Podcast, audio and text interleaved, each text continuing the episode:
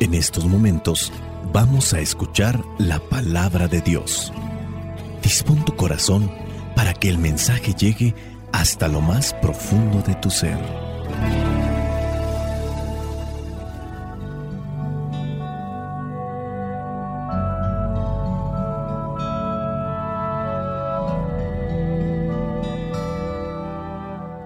El Evangelio que la iglesia nos presenta para el día de hoy corresponde a Mateo capítulo 25 versículos del 1 al 13. Sucederá entonces con el reino de los cielos como lo que sucedió en una boda. Diez muchachas tomaron sus lámparas de aceite y salieron a recibir al novio. Cinco de ellas eran despreocupadas y cinco previsoras. Las despreocupadas llevaron sus lámparas, pero no llevaron aceite para llenarlas de nuevo. En cambio, las previsoras llevaron sus botellas de aceite, además de sus lámparas. Como el novio tardaba en llegar, les dio sueño a todas y por fin se durmieron.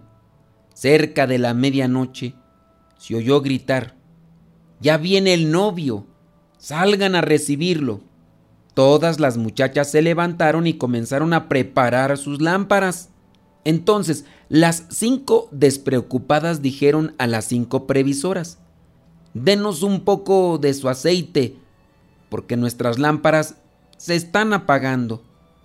Pero las muchachas previsoras contestaron, No, porque así no alcanzará ni para nosotras ni para ustedes. Más vale que vayan a donde lo venden y compren para ustedes mismas. Pero mientras aquellas cinco muchachas fueron a comprar aceite, llegó el novio, y las que habían sido previsoras entraron con él en la boda, y se cerró la puerta. Después llegaron las otras muchachas diciendo, Señor, Señor, ábrenos. Pero él les contestó, les aseguro que no las conozco. Manténganse ustedes despiertos, añadió Jesús, porque no saben ni el día ni la hora.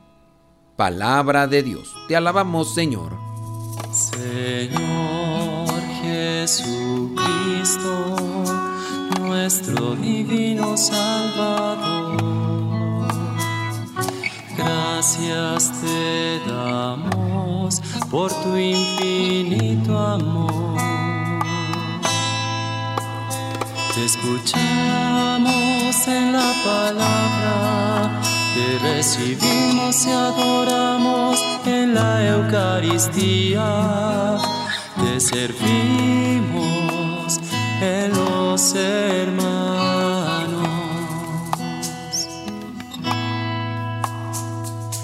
Que seamos misioneros como lo quieres tú, enseñando a los hombres el fuego de tu amor. El Evangelio del día de hoy nos está invitando a mantenernos despiertos, porque no sabemos ni el día ni la hora.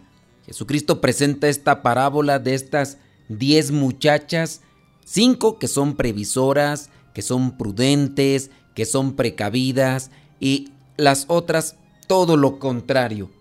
En México, no sé en otros países, ¿verdad? Pero por lo menos en México se menciona mucho un refrán, aunque yo puedo considerar que es poco practicado, esto a título personal, ¿verdad?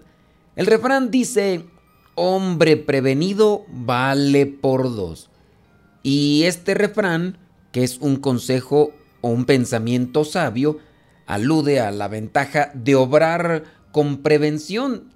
Aconseja a ser cauto, a estar vigilante, para no ser engañado y considerar así que ya se ha superado la mitad de la dificultad.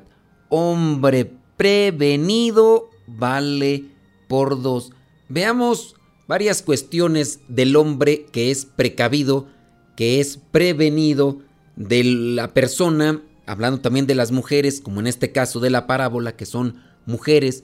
Estas muchachas vírgenes estaban ahí preparadas con su lámpara, pero también con algo de aceite por si es que se les acababa el que llevaba en la lámpara. Actualmente hay personas que saben que van a salir de viaje, que no saben si van a encontrar dónde recargar su teléfono móvil o su tableta si es que tienen que realizar algunas cosas. Hay personas precavidas que incluso no es que tengan que salir muy lejos para cargar una batería de esas, que es muy accesible, pueden traerla ya cargada en su maletín, en su mochila, en su bolsa. Hombre prevenido, mujer prevenida, vale por dos. Hay personas que incluso pueden traer una copia de la llave de su casa en su bolsa, en la bolsa del pantalón, pero también pueden tener otra por ahí guardada por si es que se les quedan las llaves adentro de la casa. Suele suceder. Alguien más incluso tendrá también copias de las llaves del automóvil por ahí guardadas por si es que algún día se quedan las llaves adentro del automóvil. Pero pensemos en algunas cosas en las que debemos de ser precavidos y que estas cosas las enfoquemos también a la vida espiritual, porque es a lo que se está refiriendo el pasaje bíblico. Tenemos que ser precavidos con las cosas que nos rodean, pero también hay que estar atentos a lo que puede suceder con nuestras vidas. Estamos de paso, somos peregrinos, hoy estamos, mañana solamente Dios lo sabe. El hombre prevenido piensa en el futuro. Sí, hay que vivir el presente, pero también hay que proyectarnos hacia dónde vamos, el futuro. De ahí la importancia de prepararse con instrucción, con valores, con reflexión, también con lo económico, posiblemente una enfermedad, alguna intervención. Hay muchas personas que se mentalizan a ese tipo de cosas y van guardando por ahí algo para ayudarse en esos momentos. Pensando sobre este punto, también no hay que exagerar. Habrá personas que no disfrutan del presente, que no viven el presente, que no conviven con su familia por estar proyectándose a lo que pudiera suceder del futuro pero dejan de vivir en el ahora por pensar en el mañana. El pensar solamente en el mañana y no disfrutar en el presente o no vivir el presente también podría ser una característica de la persona no prudente o no previsora. Saquemos a la luz ese pasaje, también esa parábola que dice Jesús en el Evangelio de un hombre que se puso a trabajar pero sin más y no vivió su presente y en forma desmedida se dedicó a acumular cosas materiales y ya cuando juntó y llenó todos sus graneros, dijo ahora sí me voy a dedicar a mi familia, me voy a dedicar a descansar, a pasarla bien con todas estas cosas y esa misma noche murió y todo lo que había juntado con tanto esfuerzo y tanto sacrificio y sin haber disfrutado su presente de su familia, en esa misma noche murió. Así nos puede pasar entonces, si hay que pensar en el futuro, pero tampoco hay que exagerar. El justo medio, una sabia medida para poder hacer lo que Dios nos pide todos los días. Una persona también precavida cuida su salud, cuida su alimentación. Sabe que lo que consume ahora a lo mejor no va a tener una repercusión en el mismo día, pero a lo largo de la vida puede tener sus repercusiones. Entonces hay que prevenir, hay que buscar la manera de alimentarse bien, de hacer ejercicio y más si es que dentro de la familia hay algunos antecedentes de enfermedades que podrían ser congénitas y que han afectado ya a varios familiares. Hay que prevenir. Una persona precavida investiga, analiza, estudia para prepararse mejor. Hablando de la prevención, pues vamos, ¿qué necesitamos para que crezca nuestra fe? Necesitamos conocer más de la Biblia, necesitamos conocer más sobre la oración, necesitamos conocer más sobre los sacramentos, la gracia que Dios nos concede a través de los sacramentos o a través de la reflexión de la oración. Yo investigo, una persona también precavida estudia y analiza sobre aquellos temas polémicos que puede ser cuestionado. A mí me vienen con un chisme o me vienen con una mentira o lo que se le llama ahora un fake news y me dicen de esto, de esto y de esto y puede ser que yo a la primera me lo crea, pero la persona precavida no se deja llevar por la primera impresión ni por las primeras cosas que empieza a escuchar o mirar. Hace un alto y después se pone a analizar sobre esa situación y después de tener esa primera impresión busca otra hasta hacer una reflexión de todo lo que ya ha investigado y así puede dar un veredicto en base a lo que ha investigado. Entonces, seamos también en ese caso prudentes porque en relación a la fe, en relación a la religión, muchas personas a veces solamente repiten cosas que han escuchado, visto en otras partes y lo vomitan o lo escupen como si fuera una verdad y obviamente eso llega a escandalizar y llega a debilitar nuestro paso por esta vida. Investigue, lea, trate de buscar por aquí, por allá más información. Una persona que también es previsora sacude los miedos, los miedos a los cambios. Muchas veces eso nos detiene. El miedo nos congela, el miedo paraliza. Entonces hay que sacudirse complejos, hay que sacudirse miedos. Creo que también el punto importante para la persona previsora es priorizar. ¿A qué me refiero con priorizar? Hay cosas más importantes hay cosas más necesarias, más importantes que otras, más necesarias que otras. Hay que tener bien claro qué es lo que necesitamos hacer y dentro de las cosas que necesitamos hacer hay que poner a unas primero y a otras después, no con base a un gusto, sino a lo que es nuestra situación de vida. Yo quisiera esto primero, pero pues no se puede. Primero tengo que realizar esta cuestión. Veamos solamente un pequeño ejemplo. La persona que llega al gimnasio, llega al gimnasio y quisiera dedicarse inmediatamente a levantar pesas y todo. Lo primero que tiene que hacer es un calentamiento, hacer pequeños ejercicios para que el cuerpo también vaya acondicionándose y ya después ahora sí a levantar la cantidad de peso que quiera hacer o quiera levantar en las pesas, así como el que también va a correr o quiere ponerse a nadar Capaz que se avienta la alberca y se pone a nadar y le da un calambre y no sea que se vaya a quedar ahí. Entonces hay cosas que uno a veces quiere hacer, pero uno tiene que irles dando su lugar con base a una reflexión, a un estudio, a una investigación, a un análisis, que es lo más conveniente. La persona que es previsora, que es inteligente, también busca tener seguridades.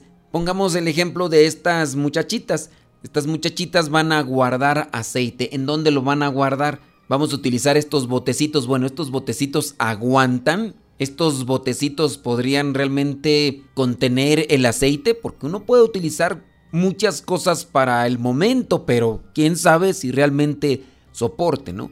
Así en la vida tenemos que realizar muchas cosas, pero no todas ellas pueden ser eficientes. Hay que buscar seguridad en las cosas que realizamos. Sobre todo pienso que el Evangelio se enfoca en ser previsores. hay que ponernos a juzgar a estas muchachas que no quisieron compartir el aceite. Es solamente una metáfora que nos puede llevar a tener en cuenta que hay cosas que no se pueden compartir. Quizá las cosas materiales sí, pero hablando de lo que nos salva, del fuego eterno, en este caso que podría ser la fe, la fe no la podemos compartir, la fe es un don de Dios. Hay que abrir nuestro corazón, hay que pedirle a Dios y Dios se manifiesta. Yo tampoco puedo compartirle mi salud física a otra persona. Tampoco le puedo compartir mi fe. Le puedo ayudar compartiendo las cosas que yo he hecho para que tenga fe. Tampoco se puede compartir el amor que yo tengo hacia mi fe, hacia mi familia. Son cosas que se van obteniendo poco a poco. Unas las recibe con el trabajo, el esfuerzo y la constancia y otras cosas las podemos recibir en la medida en que abrimos nuestro corazón a Dios. Tengo sed de ti, Señor. Mi alma está vacía, tan seca. Lléname con tu agua viva, manantial inmenso de paz Lléname con tu agua viva,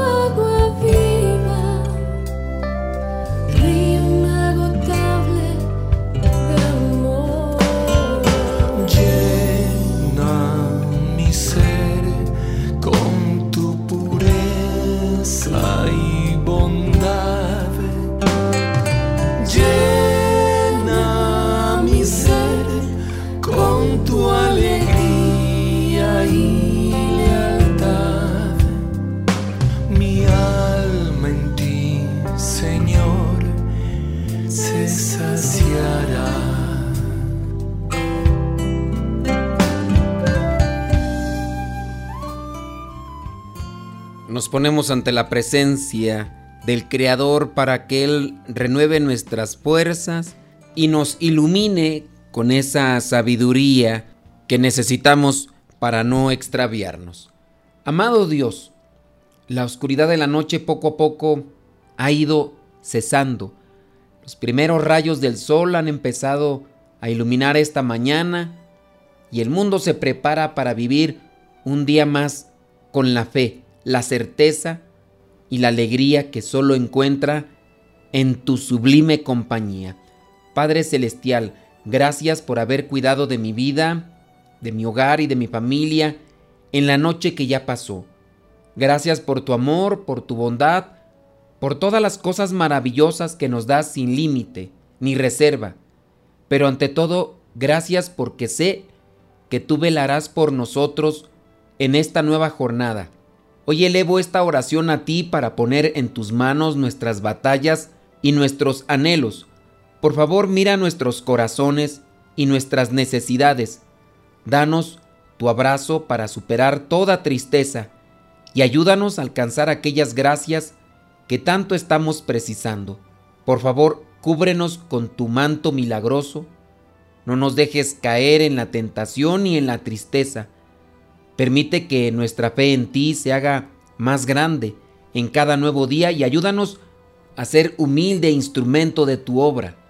Por favor, mantente siempre a nuestro lado. Ayúdanos a avanzar por buen camino y líbranos de todo mal, de todo peligro, del enemigo malvado y de aquellas personas que con sus acciones o sus pensamientos nos quieren hacer daño.